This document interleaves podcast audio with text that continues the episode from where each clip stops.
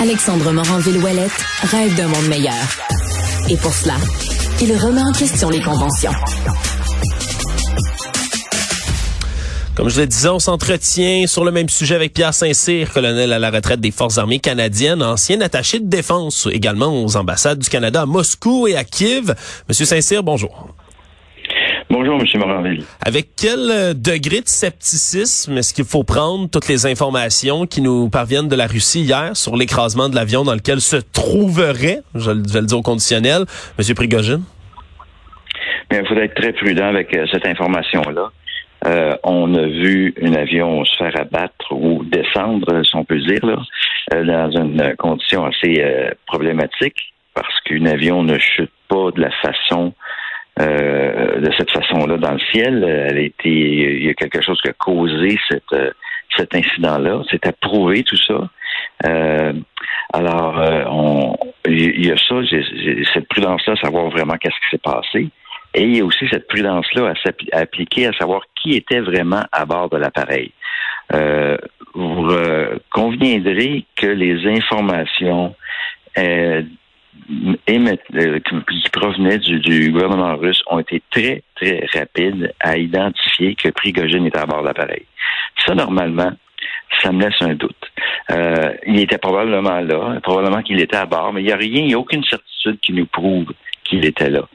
Euh, alors, si on, fait foi de la forme d'information que les Russes nous ont donnée par leur gouvernement, et puis qu'on croit que Prigogine était à bord, mais à ce moment-là, euh, c'est une nouvelle assez importante euh, qui a des conséquences énormes et qui envoie aussi un message énorme pour le reste de la de la structure militaire russe, de la structure des oligarques russes, de ne pas euh, défier euh, le gouvernement russe, et je mets en guillemets là, Vladimir Vladimirovitch Poutine, euh, sinon vous allez avoir des conséquences éventuellement. Oui. Alors, c'est ce qu'on a vu. Mais, mais je reviens, je reviens avec votre première, avec votre question, c'est de prendre ça avec prudence. Alors, tant et aussi longtemps qu'on n'aura pas une preuve formelle qu'il était vraiment à bord, je doute pas qu'il était à bord, je, mais qu'on ait une preuve formelle qu'il était à bord, il faut être prudent avec cette information-là. Ouais, parce que même si qu'il soit à bord ou pas, on s'entend que les chances qu'il soit décédé, que ce soit en prison, que ce soit à bord de cet appareil-là, que ce soit ailleurs, mais ça, ça commence à être élevé par contre. Oui, c'est euh, qu'il soit disparu complètement euh, de, du monde, là, euh, qu'il ait été éliminé d'une certaine façon. Euh, ça, je ne doute pas que ça va lui arriver si c'est pas déjà arrivé. mais ce qui est particulier, c'est que la liste qu'ils ont fournie des gens qui étaient à bord de cet, appareil-là, c'était l'état-major du groupe Wagner. Alors, euh, alors est-ce que c'est une façon de contrôler Wagner pour ce qui en reste?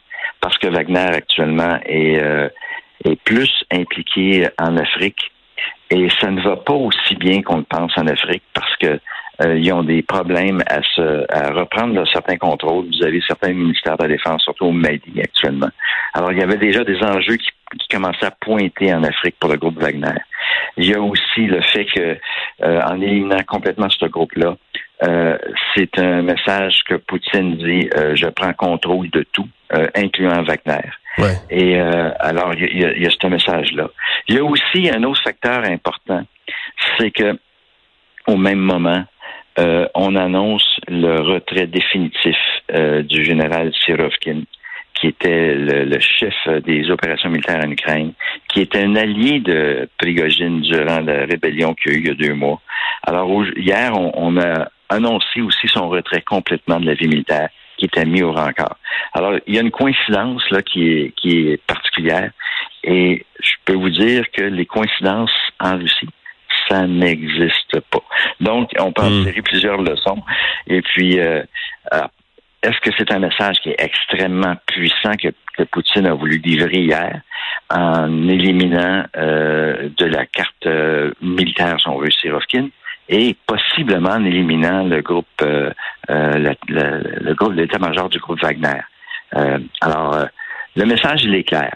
L'autre chose aussi, c'est euh, le, euh, je vous dirais, le, le, fait que Poutine demeure muet devant cette tragédie-là. Hmm. Il a eu l'occasion de s'exprimer hier, il l'a pas fait. alors, c'est comme si pour lui, de rien n'était et que c'est une nouvelle qui est banale.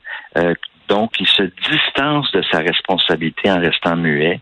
Sinon, il aurait pris certains crédits à le faire en disant on a pris euh, action envers certains traîtres et quoi que ce soit. L'autre facteur qui est intéressant à regarder aussi, M. Euh, Moranville, c'est que l'appareil a dévié de sa course.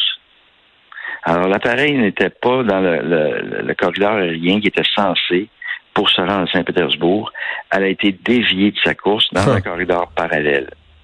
Alors, est-ce que là, on a voulu euh, mettre l'appareil dans un environnement où s'il y avait une action à prendre contre l'appareil, il y aurait moins de dommages collatéraux au sol ou quoi que ce soit? Alors, tout ça est, à, vérifier.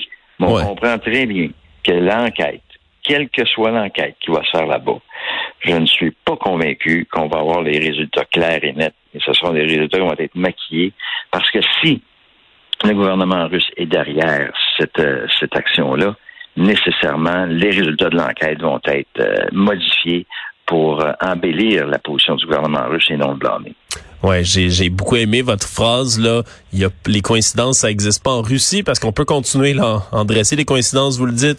Ben, l'état-major ou, presque au complet là de Wagner se trouvait dans l'appareil. L'appareil change de corridor, de tracé. On limoge un haut dirigeant de l'armée russe. Tout ça survient en plus deux mois jour pour jour après la mutinerie. Hein? Il, comme quoi, si vous le dites, il n'y a pas de coïncidence. Mais en plus de tout ça, ça s'inscrit quand même dans un modus operandi qui devient quand même assez connu autour de M. Poutine parce que Prigogine, qui décède comme ça dans ce qui semble être, je mets des gros guillemets auditifs pour les gens qui nous écoutent, un accident. Mais ça, c'est pas la première fois que des accidents surviennent dans la dernière, année, là, et même dans les dernières années, autour des gens qui, gravitent autour de Poutine. Est-ce que M. Saint-Cyr est toujours là?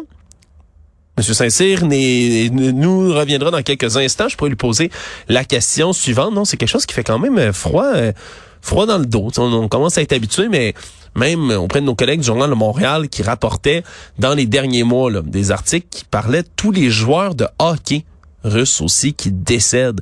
c'est comme des coïncidences toujours qui reviennent. Il y a des gens qui, par exemple, ben, des responsables de la défense, on a déjà vu chuter, par exemple, d'une fenêtre d'un cinquième étage d'un hôpital. On a déjà vu des gens tomber dans les escaliers. On en a vu beaucoup des euh, Monsieur Saint-Cyr qui est des retours, je crois. On en a vu beaucoup des espèces d'accidents, là, entre gros guillemets, arriver à des gens qui gravitent autour de Poutine des dernières années. Oui, mais c'est un message. Hein? Le, le, il veut contrôler absolument tout. Alors, il va, euh, il va s'assurer qu'il va faire l'intimidation auprès de tous les gens qui sont euh, contre lui pour s'assurer qu'il demeure dans sa ligne. Euh, on a vu le, le, mois dernier le procès bidon qui a refait à Navalny où il a imposé une autre peine de prison de 9 ans qui était complètement ridicule. Alors encore une fois, on, on va on va on va faire taire des opposants d'une certaine façon, soit avec la justice, soit avec des actes délibérés euh, d'assassinat où euh, les gens sont défenestrés et les familles de ces gens-là sont tuées à l'intérieur pour justement mettre pression euh, sur les familles d'oligarques de ne pas s'opposer à Poutine. on, a vu des, généraux se faire limoger. On a même vu au tout début de la campagne le chef du renseignement se faire rabrouer en, public par Poutine parce que les renseignements qu'il lui offrait n'étaient pas son goût.